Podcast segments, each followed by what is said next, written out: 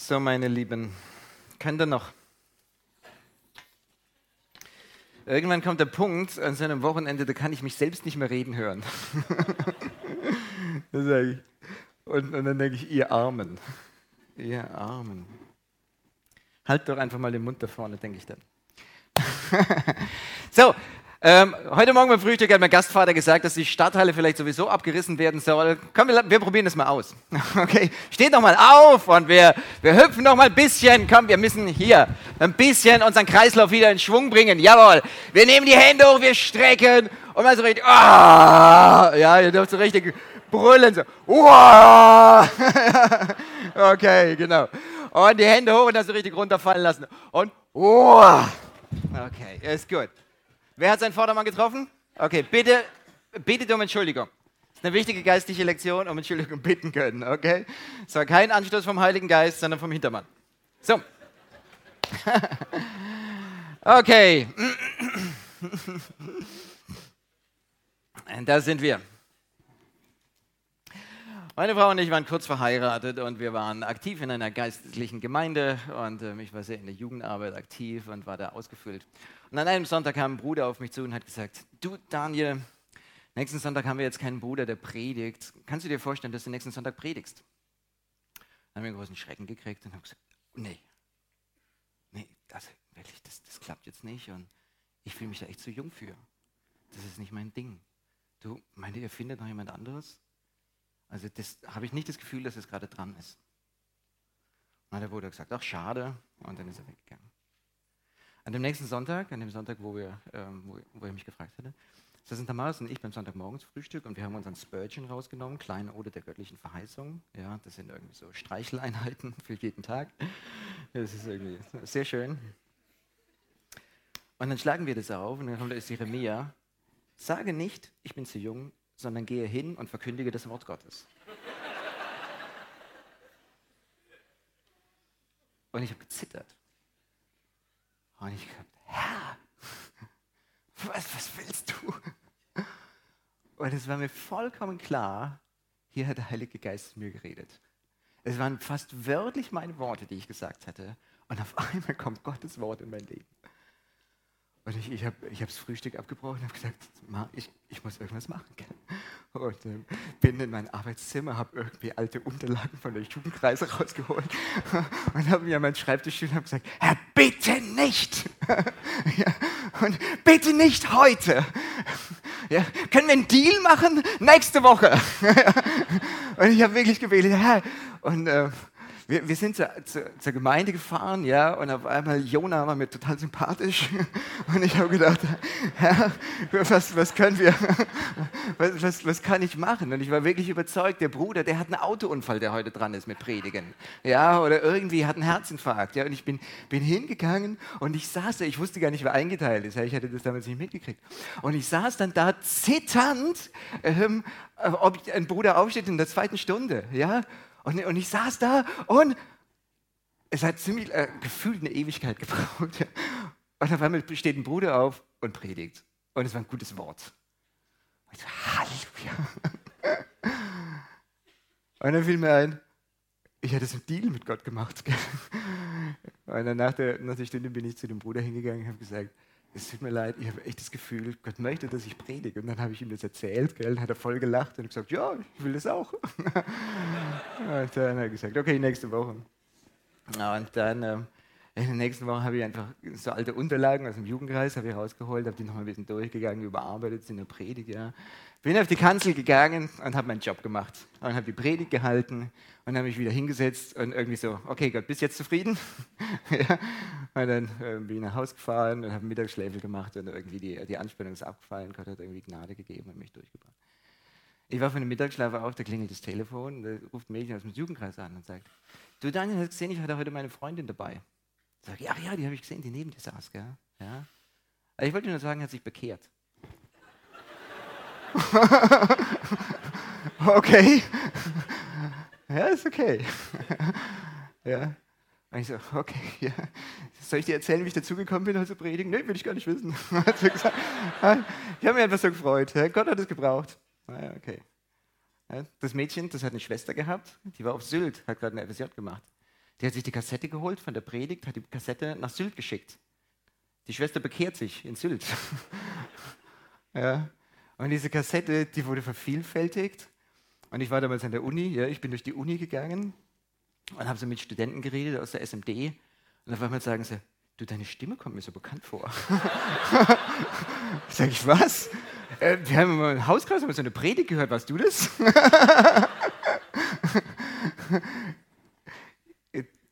ist komisch, oder?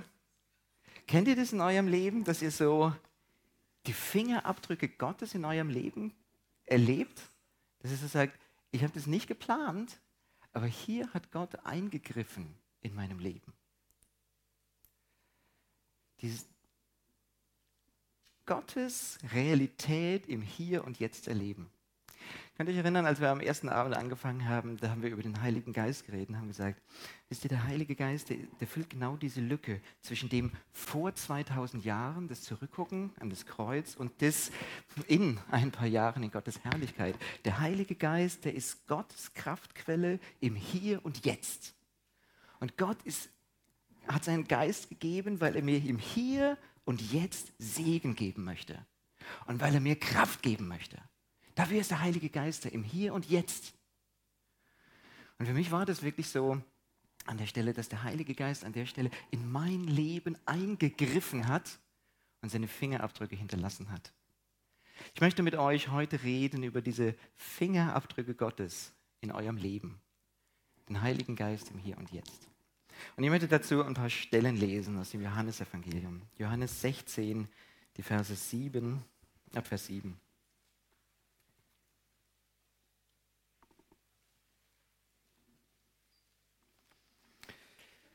Und ich wollte noch sagen, das passiert nicht jedes Mal, dass wenn ich predige, irgendwie sich Leute bekehren. Ja, bitte, halte den Ball flach. Das war wirklich ähm, Gottes Ermutigung, glaube ich, am Anfang. Hier redet unser Herr über den Heiligen Geist. Johannes 16, Vers 7. Doch ich sage euch die Wahrheit. Es ist euch nützlich, dass ich weggehe. Was die Jünger wohl gedacht haben, als Herr Jesus das gesagt hat. Gell? Freut euch, ich gehe weg. ja. Den Jüngern ging es sicher anders. Aber Jesus sagt hier, ist gut für euch, dass ich gehe. Komisch. Es ist euch nützlich, dass ich weggehe. Denn wenn ich nicht weggehe, wird der Beistand nicht zu euch kommen. Wenn ich aber hingehe, werde ich ihn zu euch senden. Und wenn er gekommen ist, wird, wird er die Welt überführen von Sünde und von Gerechtigkeit und von Gericht.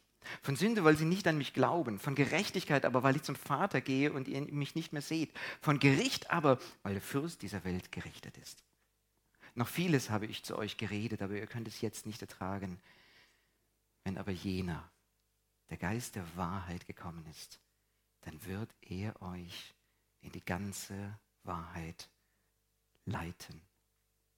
Denn er wird nicht aus sich selbst reden, sondern was er hören wird, das wird er reden und das Kommende wird er euch verkünden. Er wird mich verherrlichen, denn von dem meinen wird er nehmen und euch verkündigen.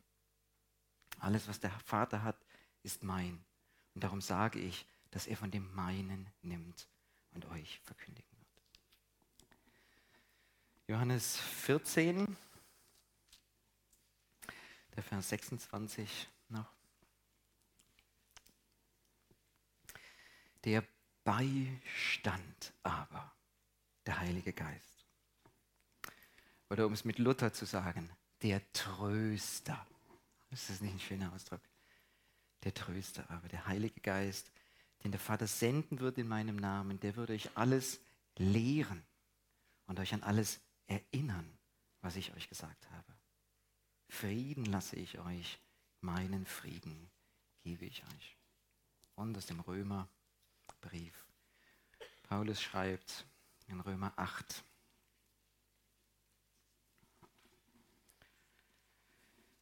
Vers 14. Denn so viele durch den Geist Gottes geleitet werden, die sind Söhne Gottes.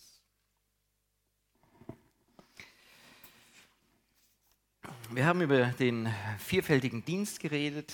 Ich habe euch das vorgestellt. Als erstes der evangelistische Dienst, der die Welt überführen wird von Sünde und der Jesus zeigen wird, Jesus für dich, den Sünder. Das zweite, ähm, der ausrüstende Dienst des Heiligen Geistes, dass er uns Gaben schenkt und dass Jesus durch dich in dieser Welt wirken möchte. Das dritte war der ähm, umgestaltende Dienst, dass der Heilige Geist in dir Raum haben möchte und dass in dir der Charakter Jesu deutlich wird. Und jetzt kommen wir zu dem letzten Bereich. Und dieser letzte Bereich, da habe ich so ein paar verschiedene Punkte zusammengefasst. Hier, wenn der Herr Jesus über den Heiligen Geist hier redet, dann redet er, dass er lehren wird. Er wird euch alles lehren. Er wird euch an alles erinnern. Er wird euch trösten.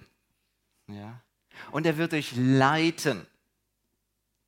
Und ich habe versucht, irgendwie eine Klammer zu finden. Was sind diese Sachen alles zusammen? Und ähm, ich bin halt Pädagoge. Und deswegen habe ich es genannt, den pädagogischen Dienst. Der Heilige Geist, der ist euer Lehrer. Ich weiß nicht, wie es dir jetzt dabei geht, ja, wenn, wenn ich sage, der Heilige Geist ist dein Lehrer. Ich weiß nicht, ob dein Herz dann aufgeht oder er zugeht. Ich weiß nicht, was eure Erinnerungen sind mit den Lehrern. Ja, ähm, jeder von euch hat wahrscheinlich relativ viele negative Erfahrungen gemacht mit Lehrern. Aber lasst es mich mal versuchen, positiv zu sagen. Der Heilige Geist ist der Lehrer, den ihr euch immer erträumt habt. Ja, können wir das so sagen? Ich glaube, als Schüler, da habt ihr ein ganz gutes Gespür gehabt, wer ein guter und wer ein schlechter Lehrer war. Der Heilige Geist ist so der Lehrer, den ihr euch immer erträumt habt. Hier sind auch viele Lehrer unter uns oder die Pädagogik studieren. Ja? Können wir gerade mal gucken, wer, wer, ist denn so im pädagogischen Bereich, also Erzieher und so, wer ist denn da? Ja, Wahnsinn! ja, Wahnsinn! Ja, guck mal hier. Hab, am Freitagabend habe ich mit Matt geredet. Matt, wo bist du denn? Irgendwo. Ja, da, hier. Und dann hat er irgendwie so gemeint, äh, habe ich mit einer geredet, die war auch Lehrerin. Und dann meinte er, ja, Lehrer, das ist gerade voll der christliche Trendberuf. Ist, ja, ist der Lehrer die neue Krankenschwester? Hat er gemeint.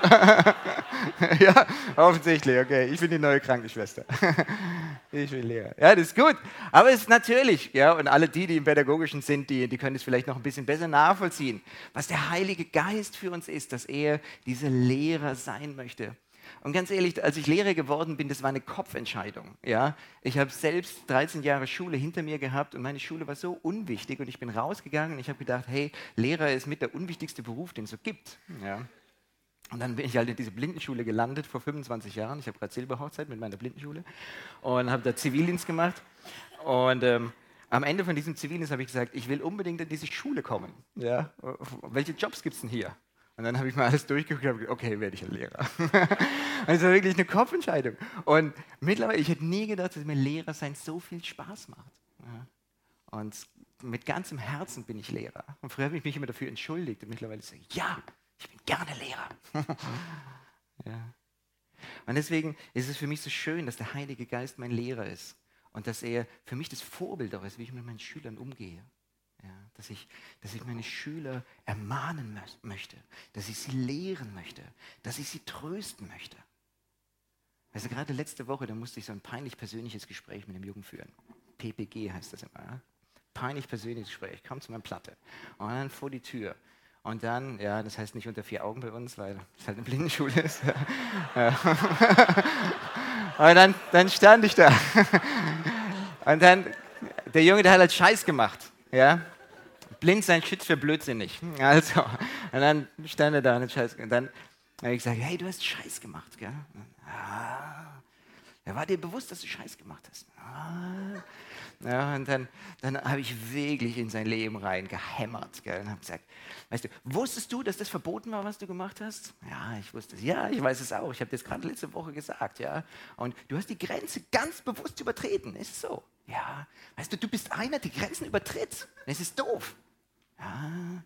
Weißt du, was mit den letzten passiert ist von mir, die die Grenze überschritten, die es nicht gelernt haben, sich an Grenzen zu halten?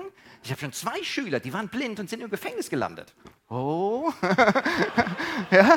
Und, und, wenn du, weißt du, und dann, dann kommt immer, nachdem ich so ihn wirklich rund gemacht habe, dann kommt immer so eine Phase, ja, Bad Cop, Good Cop, dann, ähm, dann, dann nehme ich ihn in den Arm und dann sage ich, weißt du, warum ich gerade so schimpf? Weil ich dich so gerne mag. Glaubst du mir das? ich mag dich, du bist so ein cooler Kerl und ich will nicht, dass du im Gefängnis landest. Oh ja. ja? Und dann, dann, dann rede ich mit ihm darüber und dann sage ich, ich will, dass du es lernst, dass du dich an Grenzen hältst. Wenn du sie hier nicht lernst, dann hast du ein Problem. Alles okay. Und deswegen muss ich dir die Strafe geben, okay? Ah ja, okay. Was hatten wir ausgemacht? Ja, ich muss das Lied abschreiben. Okay. Also, bis morgen. Wenn es morgen nicht da ist, verdoppeln. Okay? Ja, ja, ja, ja. und, dann, und nicht unter den Scanner legen und einscannen. Ja, ja, ist okay. ja, von Hand mit der, mit der Perkins-Maschine. Also. Und, dann, und für mich ist es so, weißt du, so ist der Heilige Geist. Er, er überführt von Sünde. Ja? Aber er ist auch der Tröster. Und der Heilige Geist, der ist so dieser Coach, der, der neben einem steht und der wirklich ein Anliegen hat für mein Leben, der, dem ich so wichtig bin. So wie ich meinem Schüler sage, weißt du, ich mag dich und, und ich lüge wirklich nicht. Ich mag meine Schüler. Es gibt ganz wenig Schüler, die ich nicht mag und denen sage ich es nicht. Denn, ja, und, und ich, ich sage, ich, ich mag dich wirklich. Und so ist der Heilige Geist mit uns. Der, der, der hat ein Anliegen für mein Herz. Die ganze Liebe Jesu ist in dem Heiligen Geist drin. Ja, das ist der Geist Jesu. Und wenn Jesus mich liebt, dann liebt mich der Heilige Geist auch. Und er möchte, dass ich als Mensch vorwärts komme. Und er möchte mich begleiten und in mein Leben eingreifen. Er ist so dieser Coach, der am Spielfeld dran steht. Ja? Und er sieht dein Leben. Und er freut sich mit dem, was gelingt. Und er möchte dir Dinge sagen, die noch besser sein können. Der Heilige Geist, der, der möchte ja, jedem sein Yogi Löw gell, in der Hinterhand den Masterplan. Wie heißt das? 54, 74. Ja? Das, das ist irgendwie so. Der Heilige Geist, der hat, ein, der hat wirklich in der Hinterhand so einen Masterplan, wo er dich hinbringen möchte. Das, das ist diese Frucht des Geistes zum Beispiel. Das ist dieser Charakter. Der, er möchte dich führen und er hat in deinem Leben wirklich gute Pläne für dich. Und er möchte dich führen und leiten. Und ich möchte jetzt in der restlichen Zeit, die wir noch haben, ja, äh, möchte ich über die Führung des Geistes reden. Ein Freund hat gesagt, weißt du, der Heilige Geist ist eigentlich so etwas wie ein GPS. Ja? Er hat gesagt, der Heilige Geist lässt dich Gottes Pläne sehen. Ah, das finde ich schön. Ja? Der Heilige Geist lässt dich Gottes Pläne sehen, ein GPS. Ja? Der Heilige Geist ist nicht so ein Navi, wo du immer die Stimme hörst, rechts abbiegen und so. Ja? Ähm, wir kommen dann noch darauf, wie, die, wie der Heilige Geist führt. Aber ich habe die Geschichte am Anfang erzählt, weil das für mich so eine Führung des Heiligen Geistes war. Das war schon eine besondere Führung und sowas erlebe ich auch nicht jeden Tag, aber sowas erleben Christen immer wieder. Diese Erfahrung, dass Gott tatsächlich in Situationen reinspricht und in Situationen lenkt und führt. Deswegen möchte ich mit euch ein bisschen über die Führung des Geistes reden. Wisst ihr, Führung ist etwas, was wir als, als roten Faden durch die ganze Bibel finden. Führung ist jetzt nicht was, was anfängt äh, mit der Apostelgeschichte. In der Apostelgeschichte ist es tatsächlich so, dass wir die Führung des Heiligen Geistes verstärkt sehen. Aber schon im Alten Testament finden wir ganz viel von der Führung Gottes mit seinem Volk. Die Psalmen sind voll von Führung. Ich weiß nicht, ob euch das schon mal aufgefallen ist und ich habe mich ein bisschen hingesetzt und habe, es gibt Unmengen Verse, wo, wo in den Psalmen etwas steht über die Leitung Gottes für mein persönliches Leben. Der David hat es, glaube ich, ganz stark so empfunden, dass er in seinem Leben Gottes Leitung empfunden hat. Psalm 18, Vers 20. Er führte mich heraus ins Weite, er befreite mich, weil er Gefallen an mir hatte. Psalm 23.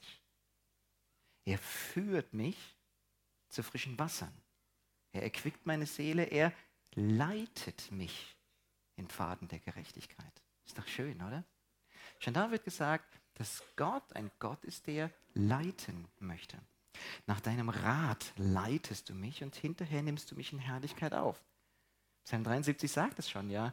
Ähm, das Christenleben ist so, wenn wir hier sind, erleben wir Gottes Leitung und dann am Ende sind wir in Gottes Herrlichkeit. Ist schön, oder?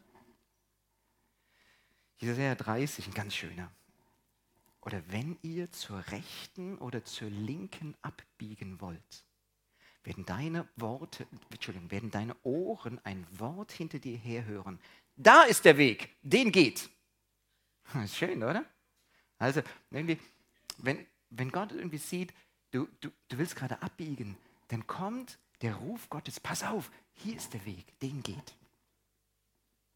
Erzählt den künftigen Generationen, liebe Kindermitarbeiter, liebe Jugendmitarbeiter, das ist ein Wort für euch. Erzählt den künftigen Generationen, ja, dieser unser, ist unser Gott immer und ewig. Er hat uns geleitet. Ja, was sollt ihr weitergeben, euren Jugendleuten?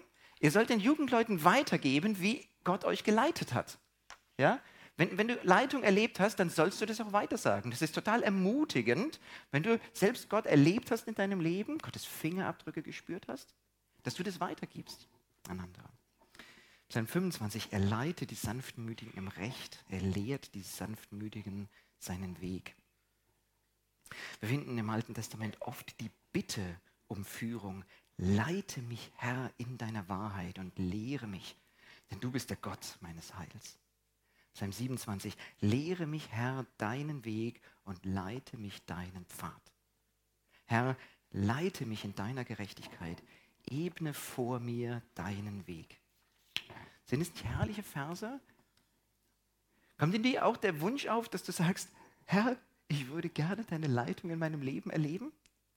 Ja, dann darfst du einstimmen in dieses Gebet. Herr, leite mich in meinem Leben. Und das ist ein schönes Gebet. Warum? Weil der Heilige Geist genau das machen möchte. Der Heilige Geist möchte dich gerne leiten. Er hat das Anliegen dafür, dass du nicht schief läufst. Er hat das Anliegen dafür, dass du einen guten Weg gehst. Und deswegen ist es ein gutes Gebet, wenn du sagst, Herr, leite mich deinen Weg. Im Alten Testament gibt es ganz schöne Bilder für diese Leitung durch Gott. Wir finden die Feuersäule und die Wolkensäule. Ja? Wie ist das Volk durch die Wüste gekommen? Durch die Feuer- und durch die Wolkensäule. Und es ist ein interessantes Bild, oder? Wisst ihr? Und es gibt schon ein bisschen Geheimnis, wie Gottes Leitung passiert. Bei dieser Feuersäule und bei der Wolkensäule, da gab es zwei Gefahren, zwei Fehler, die du machen konntest. Ja? Der eine Fehler war, ähm, wenn die Wolkensäule stehen geblieben ist, dass du einfach weitergegangen bist. Ja? Und die andere Gefahr war, wenn die Wolkensäule sich erhoben hat, dass du einfach sitzen geblieben bist. Und ich glaube, die gleichen Gefahren gibt es für uns in unserem Leben. Ja? Manchmal ist es so, ähm, dass die Wolkensäule weiterzieht und weiterzieht und du gar nicht merkst, du bleibst einfach sitzen. Ja? Manchmal habe ich bei manchen Gemeinden so das Gefühl, ähm, die Wolkensäule ist schon ein bisschen weitergezogen und sie sitzen noch da. ja? Ich will jetzt nicht ins Detail gehen, aber ähm, könnt ihr das nachvollziehen? Und irgendwie Gott möchte gern mit der Gemeinde auch einen Schritt vorwärts gehen, aber sie haben das gar nicht gemerkt, dass Gott gerne vorwärts gehen möchte.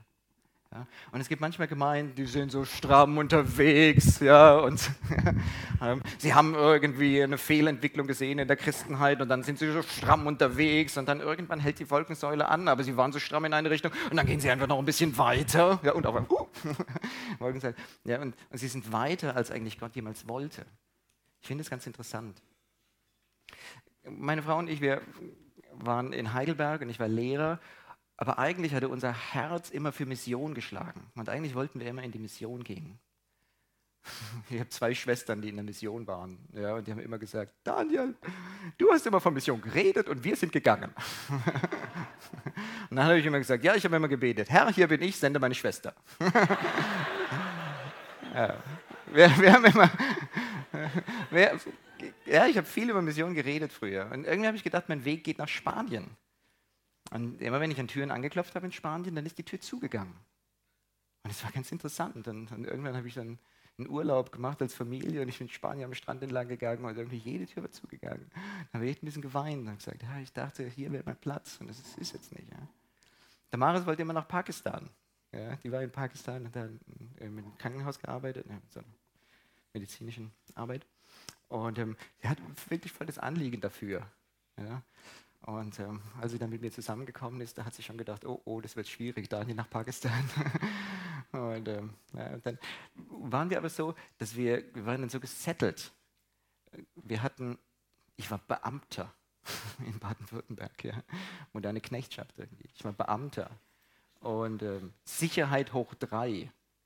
Und wir hatten ein Haus ja, irgendwie waren wir zu einem Haus gekommen, ein Reihenhäusler an der Autobahn. Ist nicht so, ja, hört sich schlimmer an als es ist. Aber, ähm, ähm, und wir hatten so die Angst, dass eine Immobilie uns immobil macht und dass wir gar nicht Gottes Stimme mehr hören, wenn er uns ruft. haben wir gesagt, wir möchten wirklich so eine Zeit nehmen, wo wir rausgehen aus unserem Alltag und wir möchten wirklich hören, Herr, hebt sich die Wolkensäule. ja? Herr, ist Aufbruch dran. Und dann sind wir ein Jahr nach Österreich gegangen, haben da das TMG gemacht, so ein Jüngerschaftsjahr, haben unser Haus untervermietet und haben dieses Jahr wirklich genutzt und haben gesagt, Herr, wenn du ein Zeichen zum Aufbruch gibst, wir sind bereit.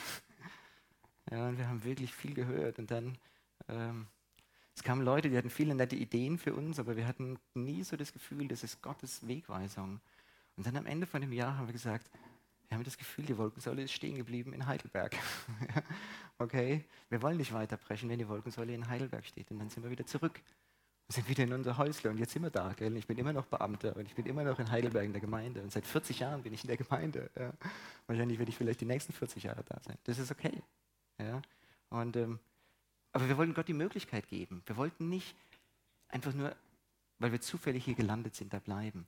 Deswegen, ich glaube, es ist wichtig für uns, dass wir ein Ohr drauf haben, Herr, sagt die Wolkensäule Aufbruch oder sagt die Wolkensäule stehen bleiben? Ich weiß nicht, was bei dir dran ist, ja, aber hab ein Ohr dafür, wie die Wolkensäule dich führt. Wir finden im Psalm 23, der gute Hirte. Ist das nicht ein wunderschöner, ein wunderschönes Bild, dass der Heilige Geist uns führt wie so ein Hirte?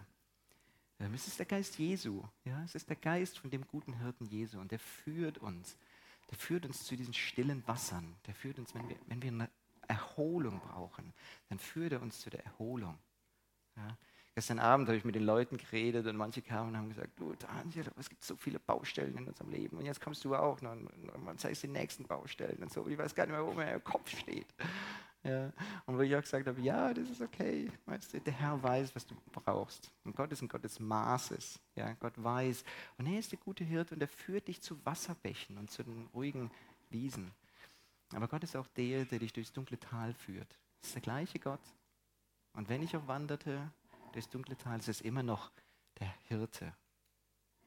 Und im Neuen Testament, weißt du, was Jesus gesagt hat, der Ruf, den er immer gerufen hat, folge mir nach ist doch eigentlich nichts anderes als eine Leitung durch sein Vorneweggehen. Ja? Nachfolge heißt eigentlich nichts anderes als der Leitung von Jesus folgen. Im Staub des Rabbis zu laufen. Ja, tatsächlich, wie die, wie die Leute damals das gesagt haben. Nachfolge. Du bist so gelaufen, dass du den Staub von deinem Rabbi immer in der Nase hattest, so nah dran zu sein. Das war so ein Ausdruck von denen, ja, was Nachfolge bedeutet. Das ist eigentlich genau ähm, Nachfolge bedeutet geführt werden von Gott, geführt werden von Jesus, durch das, wo Jesus läuft. Folge mir nach, das war der Ruf. Aber ein ganzes biblisches Buch, wo wir ganz viel finden, wie, wie Leitung passiert und gerade auch Leitung durch den Heiligen Geist, ist die Apostelgeschichte.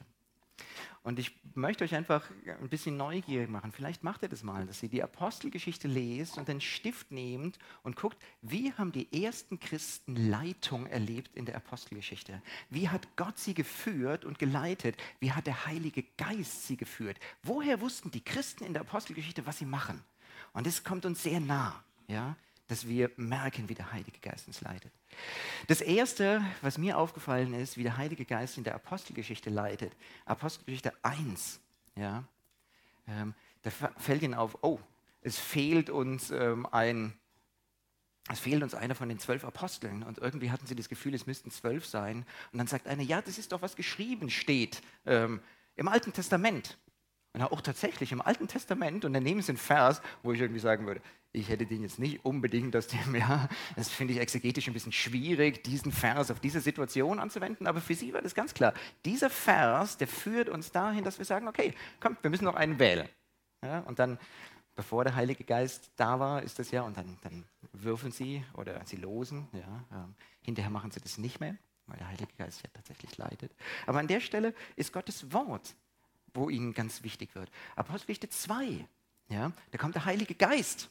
Und der Petrus fängt an zu reden und dann sagt er, ja, wisst ihr, was da gerade passiert? Das ist genau das, was im Joel kommt. Ja? Und dann, dann fängt er an, den Joel zu zitieren, ganze Abschnitte lang.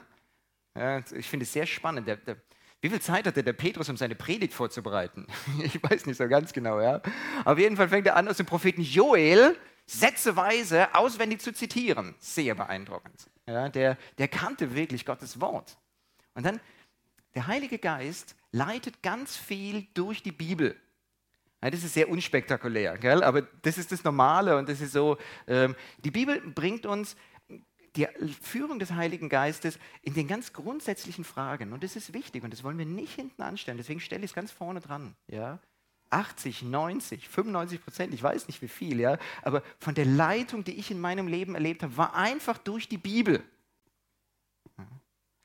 Ich finde es immer so beeindruckend, wenn ich mit dem Lothar rede ja, und wir irgendein Problem haben. Und dann sage ich, Lothar, hast du ein Wort der Weisheit für mich? Und dann sagt der Lothar, ja, weißt du, deine Situation ist genau wie in Markus 6. Ach so? und dann sagt er, ja, pass auf, in Markus 6 ist folgende Situation. Ja, und dann erklärt er das und dann sagt er, und die Lösung von dieser Frage kommt jetzt in Markus 7. Ach so? ja, und dann, ja. Und der, der Lothar ist so der Mann des Buches, im wahrsten Sinn des Wortes, ja. des Buches. Ich habe mal Lothars Bibel genommen, es sind die anderen biblischen Bücher auch drin. Auch wenn ihr es nicht glaubt. aber es ist nicht nur Markus drin. Aber der, der Lothar, der lebt in Markus. Ja, immer noch, Lothar? Ja.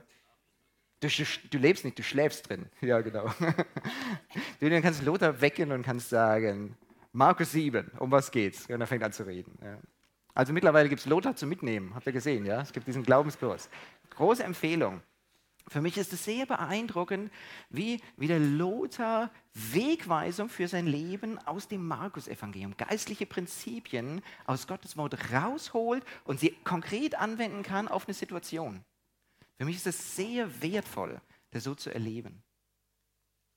Ich weiß nicht, ob ihr auch so Leute kennt, die so Menschen des Buches sind, die so daraus Kennt ihr das, dass der Heilige Geist die Bibel für euch lebendig macht und auf einmal ihr merkt durch eure stille Zeit, was Gott von euch möchte? Kennt ihr Korrektur durch das Bibellesen? Kennt ihr Ermutigung durch das Bibellesen? Kennt ihr das, dass ihr stille Zeit macht und ihr habt so das Gefühl, Gott tritt hinter euch und nimmt euch in den Arm und sagt irgendwie, du bist mein geliebtes Kind. Kennst du das? Dass, dass die Bibel für dich ganz lebendig wird und in dein Leben reinredet? Ich glaube, es ist Führung des Heiligen Geistes. Der, der Geist möchte das Wort Gottes für dich lebendig machen. Hörst du Gottes Stimme, wenn du die Bibel liest? Ja. 1. Äh, Timotheus 3, Vers 16 heißt es, alle Schrift ist von, Entschuldigung, 2. Timotheus 3, Vers 16, alle Schrift ist von Gott eingehaucht. Wie nah musst du jemand kommen, um seinen zu hören. Wenn ich meine Kinder auf meinen Schoß genommen habe, gell, dann haben sie gesagt, Papa, du atmest zu laut. nee, habe ich gesagt, nee, ich atme nicht lauter als sonst, aber du bist jetzt näher an meiner Nase und an meinem Mund und deswegen hörst du das jetzt. Wenn du die Bibel liest, dann hörst du Gottes Hauch. Weißt du, wie nah du Gott kommst, wenn du Bibel liest? Du hörst Gottes Atem. Ist doch schön, oder? Kennst du das aus deinem Leben, dass Gott zu dir redet dass du ermutigt wirst, dass du korrigiert wirst. Ich glaube, Gott möchte das benutzen. Führung durch Gottes Wort. Und wir finden das oft. Ja, es knuspelt hier so, wie so ein Lagerfeuer irgendwie. Vielleicht ist es gemütlich, weiß nicht. Okay. Geht besser? Okay. Und unsere Antwort, wenn Gott zu uns geredet hat, dann ist die Antwort genau, was die Apostel gemacht haben, dass wir das tun, was Gott uns sagt. Ja? Ähm, wie gehst du mit Gottes Reden dann um? Wenn er dir Führung durch sein Wort gegeben hat, antwortest du darauf und bist gehorsam. Das nächste ist Führung durch Umstände. Ähm, wir lesen es in Apostelgeschichte 8. Da kommt die Verfolgung auf diese junge Gemeinde in Jerusalem. Und es kommt eine Verfolgung und die Gemeinde, diese Urgemeinde in Jerusalem, wird zerstreut durch ganz, Jerusal äh, durch, durch, ganz ähm, Judäa und Samaria. Und ähm, Gott greift ein durch Umstände. Und Gott benutzt diese Umstände, um Segen zu wirken. Ja, das ist wie bei so einem Flächenbrand, das, das Lagerfeuer. Ja? Die Feinde, die denken, oh, wir müssen das Feuer nur ein bisschen auseinanderziehen und dann geht das Feuer aus. Aber überall, wo so ein Holzscheit hingefallen ist, auf einmal fängt es da an zu lodern. Und wie ein Flächenbrand breitet sich das Evangelium in der damaligen Welt aus.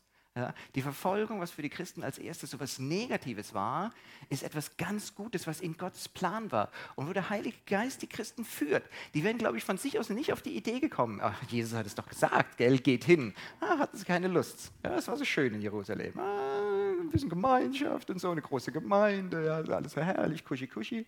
Ja? Und dann sagt Gott, nein, ihr habt es vergessen irgendwie, komm, ab in alle Welt. Gut, muss ich halt eine, eine Verfolgung benutzen. Ein bisschen übertrieben, ja. Aber Gott benutzt an der Stelle die Umstände.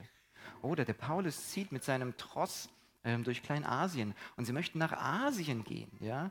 Und auf einmal merken sie, der Heilige Geist wehrt mich Sie sagen es wirklich so, der Heilige Geist verhinderte es, dass wir weitergehen. Und dann drehen sie sich um und dann versuchen sie woanders. Und wieder merken sie, der Heilige Geist verhindert.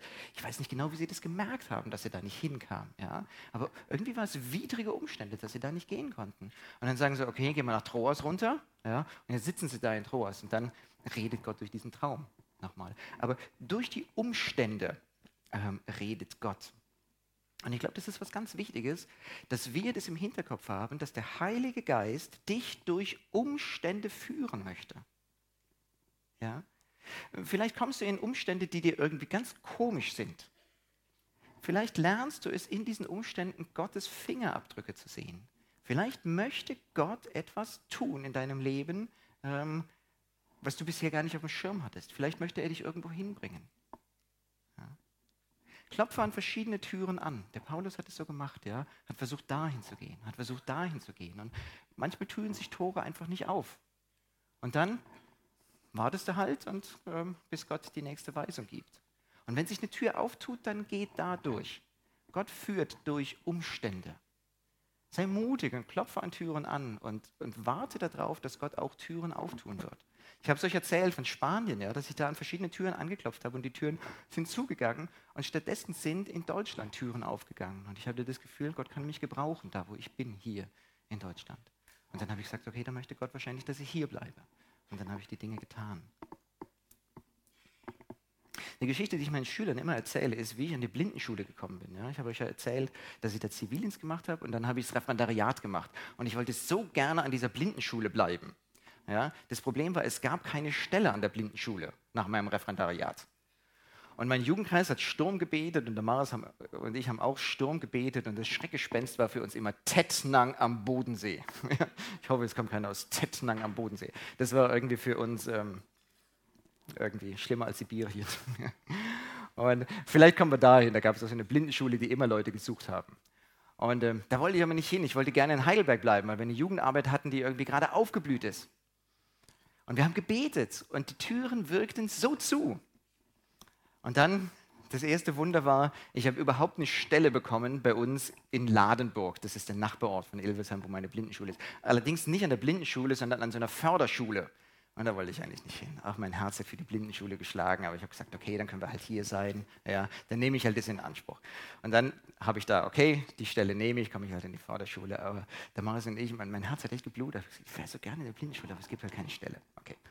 Dann bin ich in, ähm, zu dem Einstellungsgespräch gefahren nach Karlsruhe und der Mann da in diesem Seminar, der hat sich in, Herr Platte, was haben Sie für ein Glück? Das war schon das erste Wunder, dass ich überhaupt die Stelle gekriegt habe. Ja. Herr Platte, was haben Sie für ein Glück, dass gerade Sie diese, und es gibt so wenig Stellen und Sie haben diese Stelle und so.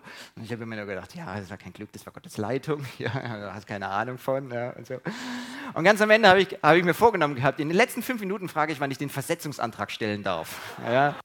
Und es kommt nicht so gut, aber ich habe gedacht, ich frage trotzdem. Naja, okay. Und dann saß ich da und habe mit dem Mann geredet und so, ein bisschen nett gelächelt und so, ja. Und er hat sich selbst ähm, gut gefallen in seiner, dass er mir so eine tolle Stelle anbieten kann. Und dann kamen die letzten fünf Minuten und ich dachte, so langsam müsste ich jetzt mal auf den Punkt kommen. ja? Mein Herz schlägt für die Blindenschule. Und auf einmal guckt er mich an und sagt, ach Herr Platte, ich habe ja was vergessen. Heute Morgen habe ich mit meinem Chef über Sie geredet. Hätten Sie eigentlich was dagegen, in der Blindenschule nach Ilvesheim zu gehen? ich so, ja, Gänsehaut, Fingerabdruck Gottes. Und ich sage, ja, wie kommen Sie dazu? Sage, ja, mein Chef, der hat Sie mal an der Blindenschule erlebt. Tatsächlich, sein Chef hat eine Prüfung von mir abgelegt und hat gesagt, äh, der Herr Platte, der muss an die Blindenschule. Der gehört dahin. Da habe ich gesagt, ja, das empfinde ich auch so. Und dann habe ich gesagt, okay. Er sagt, es gibt ein Problem. Ähm, es gibt keine Stelle in Ilvesheim. Was haben Sie für eine Ahnung von Problemen? Lassen Sie das unsere Sache sein. Ja? Wenn wir das wollen, dass Sie da hinkommen, dann kommen Sie dahin. und dann bin ich rausgegangen. Wir machen es jetzt so: Sie verhalten sich ganz ruhig, Sie machen gar nichts. Und wir werden irgendwas für Sie deichseln. Und dann, eine Woche bevor ich in Ladenburg antreten musste, kriegte ich einen Brief. Herr Platte, Sie haben eine Stelle in Ladenburg an der Förderschule und Sie sind zu 100% ausgeliehen an die Blindenschule Ilvesheim. und könnt ihr euch vorstellen, wie ich an dem Morgen nach Ilvesheim reingegangen bin, nach dem ersten Schultag, und ich habe gesagt, Herr Jesus, ich glaube, du willst, dass ich hier bin. Ja? Und die Geschichte erzähle ich meinen Schülern oft. Okay? Und ich ende immer so, ich weiß nicht, was ihr denkt, Gott will, dass ich hier bin. Okay? Und dann, und dann sagen sie manchmal, aha, ja, wir vielleicht auch.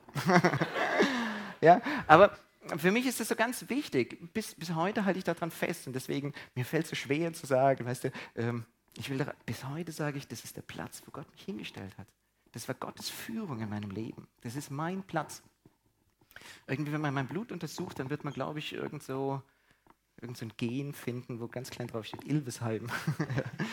das hat Gott tief in mein Herz reingelegt und eine Liebe für diese Schule und für diese Schüler. Gott führt durch Umstände und das möchte ich euch wirklich ähm, mitgeben. Wir haben einen ganz schönen Hauskreis gehabt bei uns, wo wir gesagt haben, wo haben wir in unserem Leben Gottes Fingerabdrücke durch Umstände erlebt? Und auf einmal haben die Geschwister angefangen zu erzählen, wie sie, wie sie Gottes Führung durch Umstände erlebt haben. Und das war ganz, ein ganz schöner Hauskreis. Und ich glaube, wenn wir hier machen würden, wo habt ihr Gott erlebt? Wo habt ihr so Fingerabdrücke Gottes erlebt? Ich glaube, es wird auch sprudeln, oder? Ich glaube, es wird bei euch auch was kommen, wo ihr Gottes Führung erlebt habt. Manchmal im Kleinen, manchmal spektakulär, aber es ist ein Privileg der Kinder Gottes, die vom Geist geleitet sind. Die sind Kinder Gottes. Es ist ein Geschenk Gottes für seine Kinder, dass er uns leitet. Das nächste ist Führung durch den weisen Rat von Geschwistern. Ja. Ähm, Apostelgeschichte 11, das sind die Ältesten von Jerusalem und sie hören von Antiochium und sie schicken den Barnabas dahin. Sie schicken ihn dahin, ja, sie überlegen. Vor vier Jahren ähm, kamen acht junge Schwestern bei uns aus der Gemeinde zu uns als Älteste und haben gesagt, wir haben ein Anliegen für diesen sozialen Brennpunkt auf dem Emmertsgrund. Das ist ein sozialer Brennpunkt in Heidelberg. Wir hätten wirklich das Anliegen, dass, du, dass Gott da etwas tut und wir würden da gerne was anfangen. Und dann haben sie sich mit uns zusammengesetzt und haben von ihrem Anliegen erzählt und wir haben gemeinsam überlegt, was können wir machen.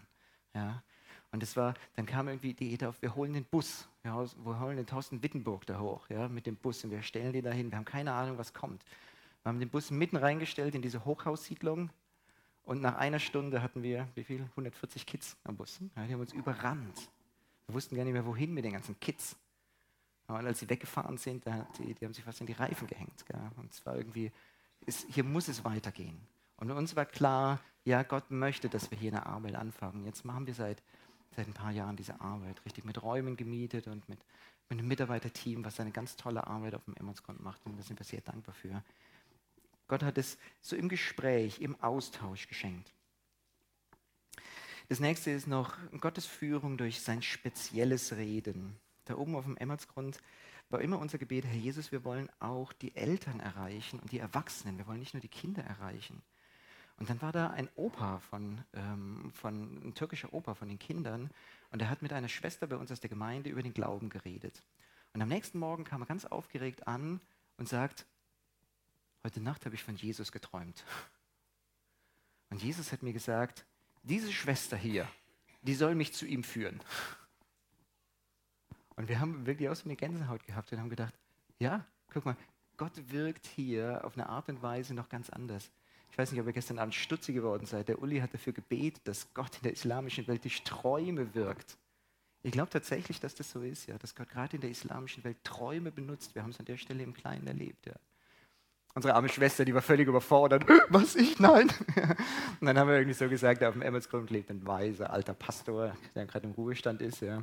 Und dann haben wir gesagt, unsere Schwester, die führt den alten Opa ja, zu dem alten Pastor.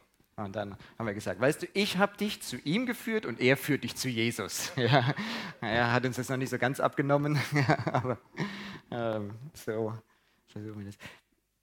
Träume gebraucht tatsächlich Gott, gerade in der islamischen Welt. Ich persönlich muss sagen, ich, doch, tatsächlich zweimal hat Gott mich gewarnt vor einer Situation im Traum.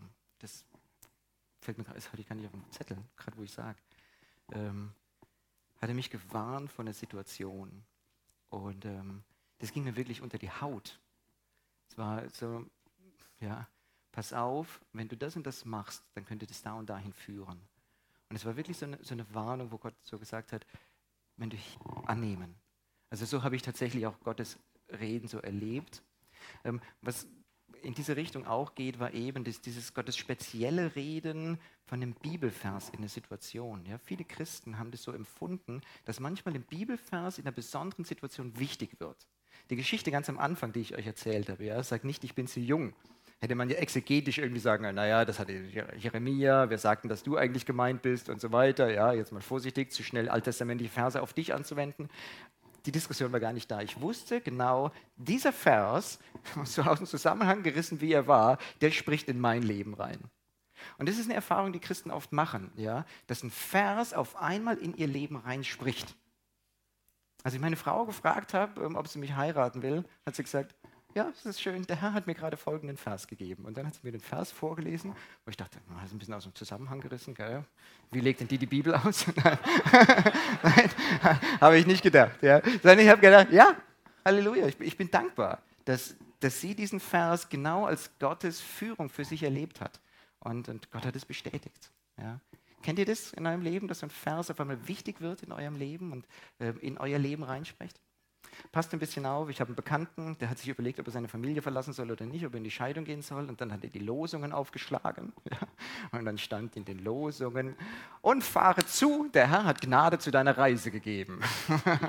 und er hat seinen Koffer gepackt und hat seine Familie verlassen. Hey, okay, passt wirklich ganz arg auf, dass ihr Verse, ähm, die einzelnen Verse dürfen nie dem Gesamtzusammenhang der Schrift widersprechen. Ja, passt wirklich auf, dass ihr Gottes Wort nicht missbraucht. Und die Losungen sind nicht das christliche Horoskop. Okay? Ich will es wirklich sagen, passt ein bisschen auf. Die haben so, die haben, das kitzelt natürlich, weißt du, weil sie gelost sind oder wie auch immer. Ja. Seid, seid vorsichtig damit. Ich, ich kenne das auch, ich lese auch gern die Losung, weil ich einfach Zinzendorf so toll finde. Aber, ähm, aber passt auf an der Stelle mit Versen aus dem Zusammenhang zu reißen. Ähm, ein Freund von mir ist nachts aufgewacht, das haben wir erzählt, dass wir so einen Hauskreis hatten, er ist nachts aufgewacht und in einem Traum hatte Gott ihm seine Eltern voll aufs Herz gelegt. Und er ist aufgestanden, in die Küche gegangen, hat sich hingekniet und hat für seine Eltern gebetet. Ganz intensiv. Und dann konnte er kaum abwarten, bis seine Eltern am Morgen aufgestanden sind. Und dann hat er angerufen und hat gesagt, du, kann ich heute bei euch vorbeikommen? Die wohnten so 60 Kilometer von Heidelberg. Kann ich heute bei euch vorbeikommen? Ich muss mit euch einfach reden. Und seine Eltern waren nicht gläubig. Und er hat gesagt, Gott hat ihm in dieser Nacht so eine Last für seine Eltern gegeben und er musste einfach mit ihnen reden. Und er hat gesagt, Daniel, das war für mich so eine Führung des Geistes. Ich hatte so eine Last auf dem Herzen. Und dann hat er gesagt, ich bin hingefahren, habe mit meinen Eltern geredet und wir hatten so ein gutes Gespräch wie eigentlich noch nie. Meine Eltern waren ein bisschen überrumpelt, ja, sie hatten das Gefühl, sie können sich gar nicht vorbereiten darauf. Und er sagte, das war gut.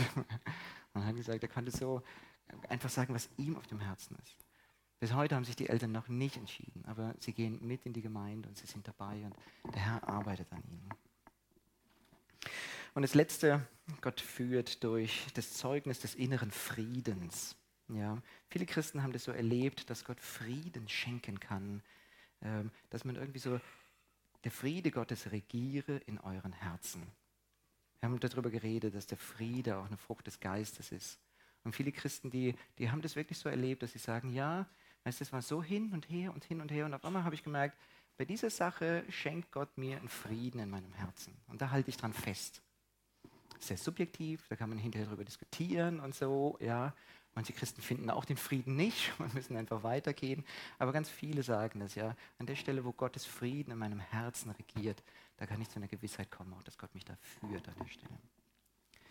Zum Abschluss noch drei Grundsätze. Erstens, das Wissen, dass Gott uns führt, soll unser Herz zum Frieden bringen und zum Vertrauen bringen und nicht zum verzweifelten Spuren suchen. Wisst ihr, manche Leute, die sind so verzweifelt am Überlegen, und wie führt mich der Heilige Geist jetzt? Und haben so panisch Angst, dass sie irgendwie von diesem roten Faden in ihrem, bin ich jetzt weg von, von oh, weißt du, und sie, sie haben so panische Angst, vor, dass sie Gottes Führung verpassen und dass, dass so eine Verzweiflung reinkommt. Ja? Nee, ich glaube, da könnt ihr wirklich ganz entspannen. Ja, das, das soll uns, Gottes Führung soll uns zum Frieden bringen. Gott wird seine Führung deutlich machen. Zur richtigen Zeit, am richtigen Ort. Und wenn, wenn du nichts erlebst, geh einfach mutig weiter. Ja. Das nächste ist, in 2. Mose 33, da sagt der Mose, Gott, lass mich deine Herrlichkeit sehen. Und Gott sagt zu dem Mose, ja, ich will dich meine Herrlichkeit sehen lassen, aber du kannst mich nur von hinten sehen. Wisst ihr, Gottes Herrlichkeit ist oft so, dass wir Gottes Herrlichkeit erst von hinten sehen. Das Leben wird vorwärts gelebt, aber wird rückwärts verstanden. Weißt du, manchmal ist es einfach so, dass du sagst, ich habe Entscheidungen getroffen und wenn ich mich jetzt umdrehe, sehe ich, oh, da hat mich Gott geführt. Ja? Das habe ich in der Situation gar nicht gemerkt. Aber wenn du dich umdrehst, du siehst Gottes Herrlichkeit von hinten. Ich glaube, das ist auch so. Oft führt uns Gott und erst im Nachhinein fällt uns auf, dass Gott uns geführt hat. Und das Wissen von Gottes Führung entlässt uns nicht aus der Verantwortung, selbst Entscheidungen zu treffen. Das Wissen von Gottes Führung darf uns nie zu einer Passivität führen. Ja, dass wir irgendwie sagen, ich mache jetzt gar nichts mehr, bis Gott mir deutlich sagt. Mein Freund hat immer gesagt, weißt du, Gottes Führung ist wie ein Kreis ja, mit wohl definierten Rändern. Und in diesem Kreis hast du Verantwortung, dich selbst zu bewegen. Gott möchte, dass du auch Entscheidungen triffst. Und an der Stelle, wo, wo Gott merkt, dass du irgendwie aus diesem Kreis raustrittst, dann wird er dir das schon deutlich machen. Ja? Aber sei mutig und lebe in diesem Kreis und, und treffe Entscheidungen auch. Ja? Das soll euch nicht irgendwie zu einer Passivität führen, sondern zu mutigen Leuten, die auch bereit sind, Entscheidungen zu treffen. Ich treffe viele Jugendliche, die sehr entscheidungsschwach sind. Ja? Gott ehrt dich damit, dass du Entscheidungen treffen darfst. Gott nimmt dich ernst. Deswegen, du darfst Entscheidungen treffen auch. Und Gott freut sich, wenn du gute Entscheidungen triffst. Wir sind am Ende angekommen. Und ich möchte für euch ähm, für den Nachhauseweg etwas mitgeben, worüber ihr nachdenken könnt. Wenn ihr gleich in die Autos steigt und so ein bisschen über das nachdenkt, was war, dann möchte ich euch mitgeben, wenn ihr nach Hause fahrt, seid bitte alle Geisterfahrer.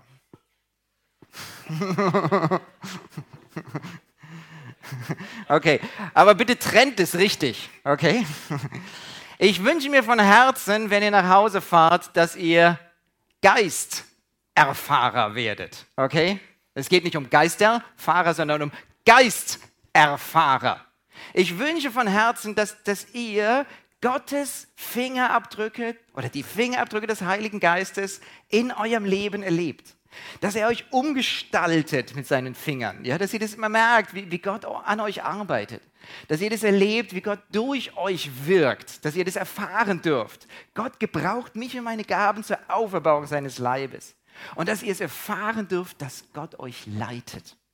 Ich wünsche euch von Herzen, dass ihr Geisterfahrer werdet. Gott hat ein Anliegen. Der Heilige Geist hat das Anliegen, dass ihr euch seiner Führung anvertraut. In unserem Hauskreis singen wir ein Lied, das ist eines meiner Lieblingslieder. Das heißt, Shepherd of my soul, I give you full control. Wherever you may lead, I will follow. I have made a choice to listen to your voice. Wherever you will lead, I will go. Hirte meiner Seele, ich gebe dir die Kontrolle. Wo du mich hinführst, da will ich hingehen. Ich möchte, dass du das wirklich dem Herrn Jesus sagst. Herr Jesus, ich möchte deine Führung erleben, aber ich möchte auch gehen. Wenn du mich gehen heißt, dann will ich gehen. Ich wünsche dir von Herzen, dass du das erleben kannst. Amen.